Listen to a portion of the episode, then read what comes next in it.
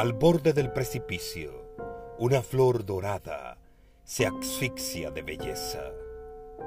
Ignorante yo de lo que ocultan sus pétalos, extiendo mi alma buscando evitar que la flor muera. Pues que muera una flor es como si muriese el sol, la lluvia o el aire. Desdichado de mí que hasta el último momento no entendí que ni era una flor lo que al borde del precipicio parecía morir, ni era ella la que en riesgo estaba, sino yo. Así contemplaba yo la posibilidad dolorosa de que una flor tan hermosa pudiese desaparecer, desvanecerse al momento en el cual el viento impetuoso, con aire irrespetuoso, golpeara sin misericordia esa osadía llena de gloria de una flor resistir al borde del precipicio.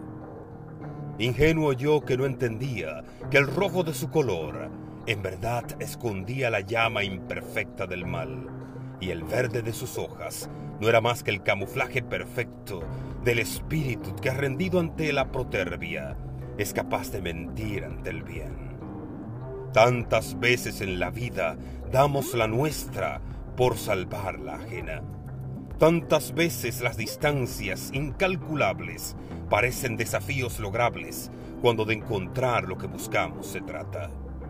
Pero el ruido que tanto nos altera nos muestra con frialdad embustera que por mucho latir el corazón perverso no logra diluir el elixir envenenado del beso que es capaz de mentir. A Cristo no lo mataron los clavos romanos, lo mató el beso traidor de un hermano, el veneno en los labios que roza sin prisa y sin pausa, la mejilla que tantas lágrimas vio caminar por esos labios que con veneno quieren saldar la impagable deuda del agradecimiento.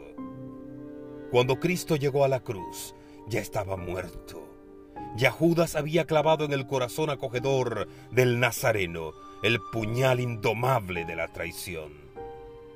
Oh traición maldita, preferimos morir en medio de la tormenta que ver las pisadas que una vez se escuchaban en nuestro jardín, crear ahora música en el jardín del que justo en ese momento tapizamos como adversario, de quien justo en ese instante ocupe el abecedario de preocupaciones más sangrantes pesaban más para Cristo el agradecimiento olvidado de aquellos cuya boca fue saciada que la cruz henchida por el rencor de los desconocidos.